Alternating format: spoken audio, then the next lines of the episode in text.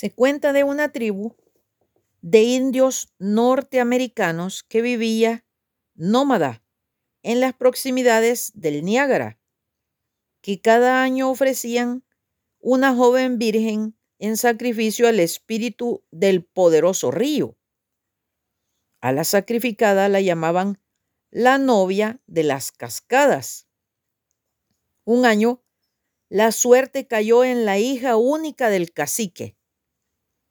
Le llevaron la noticia mientras estaba sentado en su tienda. Oyó la noticia y siguió fumando su pipa sin revelar sus sentimientos.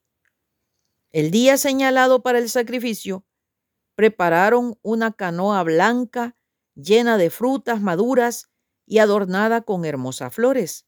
Ahí estaba lista esperando la novia. A la hora señalada, ella se ubicó en la frágil barquilla. Esta fue empujada hacia la corriente para que fuera arrastrada rápidamente hacia la poderosa catarata.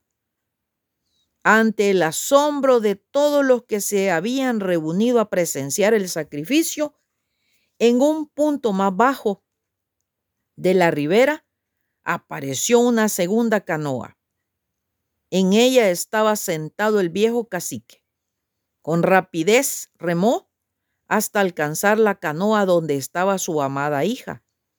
Se aferró firmemente de ella. Los ojos de ambos se encontraron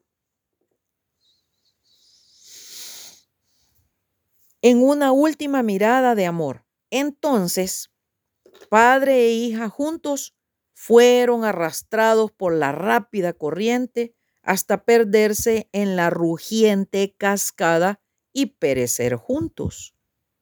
Dios estaba en Cristo reconciliando al mundo así. No tenía por qué hacerlo, nadie lo obligó. La única fuerza detrás de su sacrificio era su profundo amor por un mundo perdido.